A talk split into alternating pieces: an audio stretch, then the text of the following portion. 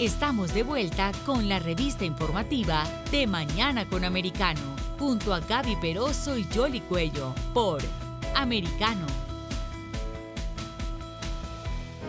Y continuamos con más aquí en De Mañana con Americano y ahora vamos a explorar por qué está subiendo nuevamente la gasolina. Tuvimos un ligero respiro, jamás como el año pasado, donde los precios se ubicaban en, por ejemplo, en Florida 2.88, el promedio nacional era 2.96.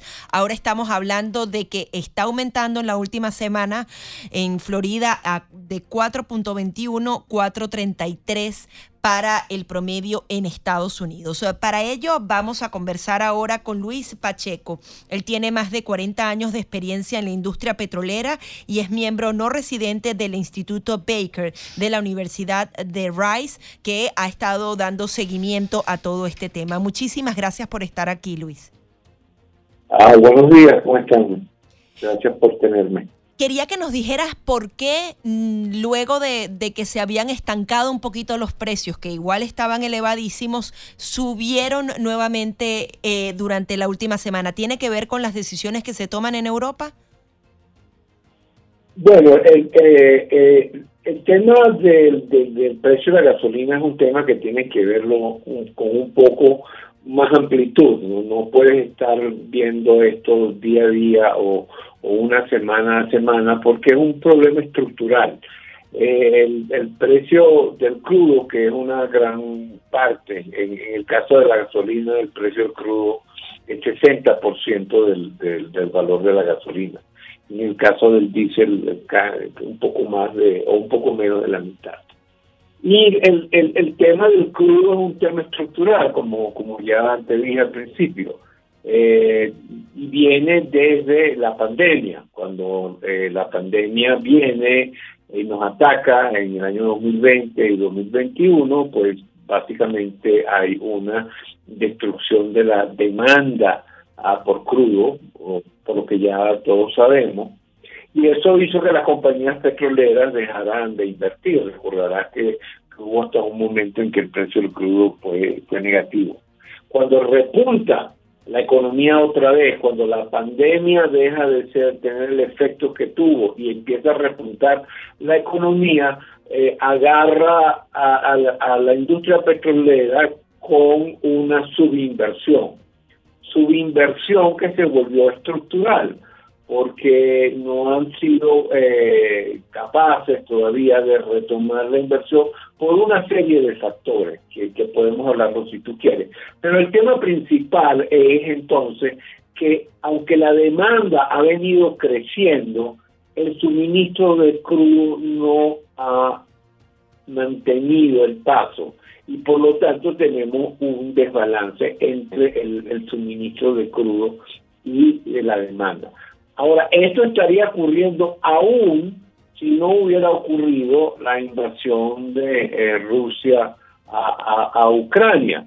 Eh, claro, eso lo que hace es exacerbar este desbalance, porque entonces entran a jugar las sanciones que eh, los Estados Unidos le impone a, a, a, Rusia y también parte de Europa. Y eso saca del mercado y se estima en este momento alrededor de millón y medio de barriles de producción de crudo ruso eh, no están yendo al, al mercado. Entonces eso exacerba este problema que yo te, que, te, te vengo eh, eh, comentando. Entonces tú verás subida y bajada, pero, pero estructuralmente en este momento el, precio del crudo es el principal motivador más un elemento importante que es el tema de Rusia y de invasión a. Claro, Luis, pero eh, poniendo como eh, en contexto para un ciudadano común y corriente que lo que está viendo es que se sigue subiendo el precio de la gasolina como tal y entendiendo lo que acababas de explicar. aquí cuando se hizo el anuncio por parte del presidente que se iba a liberar parte de los barriles de esa reserva supuestamente para aliviar, eso parece que no ha tenido el impacto deseado. mencionabas en efecto esta reactivación económica después de, de la pandemia, pero parece que también hay, hay algunos otros factores. ¿Cuándo nosotros comenzaremos a ver como un alivio eso o, nos tenemos que acostumbrar en los próximos meses a que en vez de que vaya bajando, el, precio va a ir subiendo a nivel ya de, consumidor uno del combustible? Claro, te, entiendo perfectamente la, la, pregunta.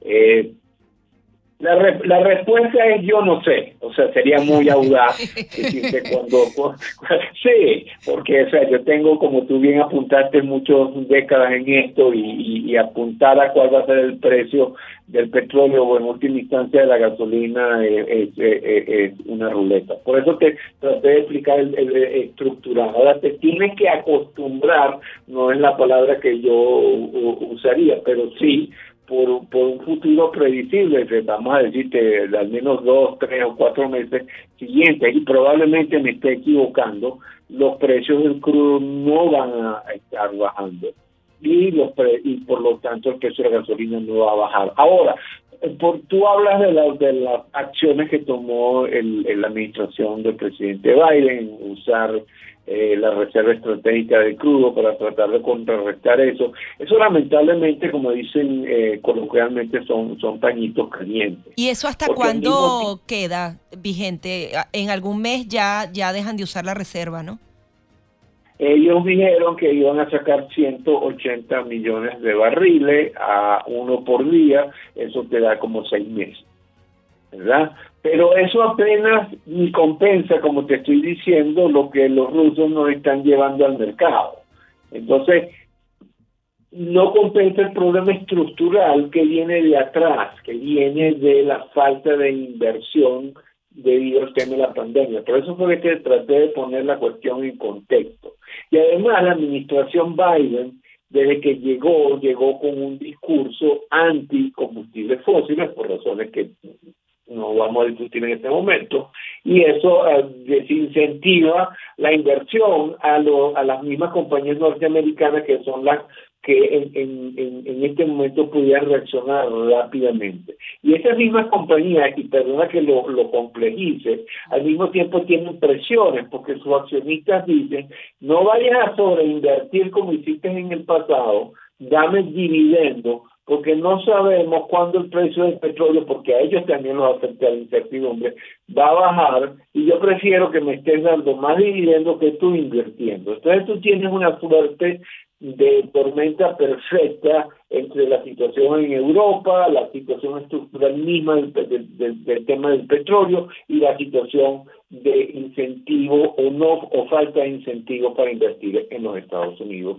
en la industria petrolera. Entonces sí, eh, yo creo que los 250 eh, dólares no, no lo vas a ver por un tiempo. Recuerda que hace un año el precio del crudo estaba alrededor de 60, hoy está 40 dólares más más arriba y eso eh, en, el futuro cercano lo va a tener que absorber el, consumidor infortunadamente. Ahora, ¿ves a la administración de Joe Biden tomando decisiones distintas en esta materia? Porque esas empresas justamente decían, podríamos producir más, pero no podemos sobreinvertir. Hay una serie de regulaciones que ha colocado esta administración que también le complican la situación, pero sin embargo Estados Unidos tiene claro que tiene que autoabastecerse, tratar de bajar el precio de la gasolina y la mejor forma debería ser en casa, no buscar el petróleo en Irán o en Venezuela. ¿Qué crees que pueda pasar con esta política? Bueno, el tema es que eh, eh, eh, es muy complicado para cualquier gobierno balancear sus necesidades de corto plazo, léase elecciones, con sus políticas de largo plazo, léase sustitución de los combustibles fósiles, que es la política que tiene la administración eh, Entonces, e, e, esa, esas dos fuerzas son difíciles de, balancear o de coordinar. Eh, esto de la reserva estratégica es obviamente, en mi opinión, un movimiento electoral, si tú quieres, de corto plazo, pero eso no resuelve los temas estructurales. En este momento, el discurso de la administración no, no, no nos hace pensar que vaya a haber un cambio de rumbo, de incentivo. A, lo mejor lo que se pueden hacer es los locos, como quien dice, y dejar de poner eh, trabas. Pero el, mercado del petróleo, y, a pesar de que tú hablas de, autoabastecerse, el mercado del petróleo es un mercado global y eso no va a aislar al mercado norteamericano de las realidades del mercado petrolero mundial que básicamente que hay un desbalance entre la oferta y el suministro. Como si eso fuera poco, Luis, se esperan unas altas temperaturas, dificultades climatológicas en algunos estados, eh, que también, eh, porque, hay que recordar que muchas de estas plantas que generan la electricidad también necesitan eh, los hidrocarburos, y eso es uno de, de, los cuestionamientos que han hecho los expertos. Si bien es cierto, es importante ir migrando a otras energías limpias, eso no se puede hacer de la noche a la mañana, porque afecta significativamente la, la economía, ¿no? Tienes toda, toda, la razón en tu análisis. Eh, eh, y eso, eso pasó en Europa. O sea, aún antes de la crisis de, Ucrania, Rusia invadiendo Ucrania, tú habías visto una subida sostenida de los precios de la energía en Europa, básicamente por esta razón que tú estás, eh, estás dando porque se había desinvertido, porque había temas con el gas, había ah, el tema de, tratar de sacar al carbón del mercado, etcétera, etcétera. Ahora los Estados Unidos tiene tiene una ventaja y es que tiene es que tiene eh, tiene tiene mucho gas y hay que buscar cómo se, se incentiva eso. Ahora ahí lo que vas a ver es, es eh, como como quien dice otra cara de este tema, que es que que cuando de las temperaturas altas y tengan un incremento en la demanda por electricidad, que tiene un gran componente de, generación vía gas natural, va a haber un crecimiento en los precios del gas natural y que se van a ver reflejados en los precios de la energía eléctrica, como está viendo o como viste en Europa. Y eso, eso se va otra vez. Volvemos al tema que tú mencionaste, que es el tema más importante, es que nos embarcamos en una transición energética sin tener los medios para hacer esa transición energética. Y cuando llegó llega la crisis, que algunos argumentan es consecuencia natural de esta transición, nos vemos en este enredo, en este nudo gordiano donde queremos salir de los combustibles fósiles porque parte de la sociedad dice que el mundo se va a acabar y por el otro lado tiene que necesita los combustibles fósiles porque la sociedad moderna depende de energía confiable y barata. Entonces estamos en este momento dándonos cuenta que nuestras aspiraciones no coincidían con nuestra capacidad de hacer esas aspiraciones realidad y tenemos que cambiar el rumbo, cambiar, eh, no, no cambiar el rumbo, sino cambiar la manera como eh, ir hacia ese objetivo. Hacer como dice la canción, ir despacito, más bien. No se puede, eh, uno cuando está aprendiendo a caminar, primero gatea, después camina y después corre. Pero si se salta una de las dos, después no hay fortalecimiento en las piernas, ¿verdad? Eso le decían con, con los niños en esa analogía. Luis. cae. Exactamente. Sí, sí, eso es lo que no queremos. Luis, muchísimas gracias por este análisis y seguiremos en contacto porque, como mencionabas, no se sabe lo que va a pasar y hay que seguir hablando del tema porque lo vivimos a diario cada vez que uno tiene que llenar el combustible. Bueno, gracias a ustedes. Buen día. Buen día para ti también. Luis Pacheco, eh, experto en la industria petrolera, con esto de los altos precios que hay en los combustibles, que se traduce para nosotros en el precio de la gasolina y prepárese también para lo que tiene que ver con el precio de la electricidad. Es más, en California porque quieren eliminar también, igual que estaban haciendo en Europa, la energía nuclear. Nadie quiere eh, energía nuclear, a pesar de que también es eh, una de, de las que puede solucionar el problema. Eh, tenían previsto apagar la planta nuclear y ahora con todo lo que les está pasando, la tienen que posponer.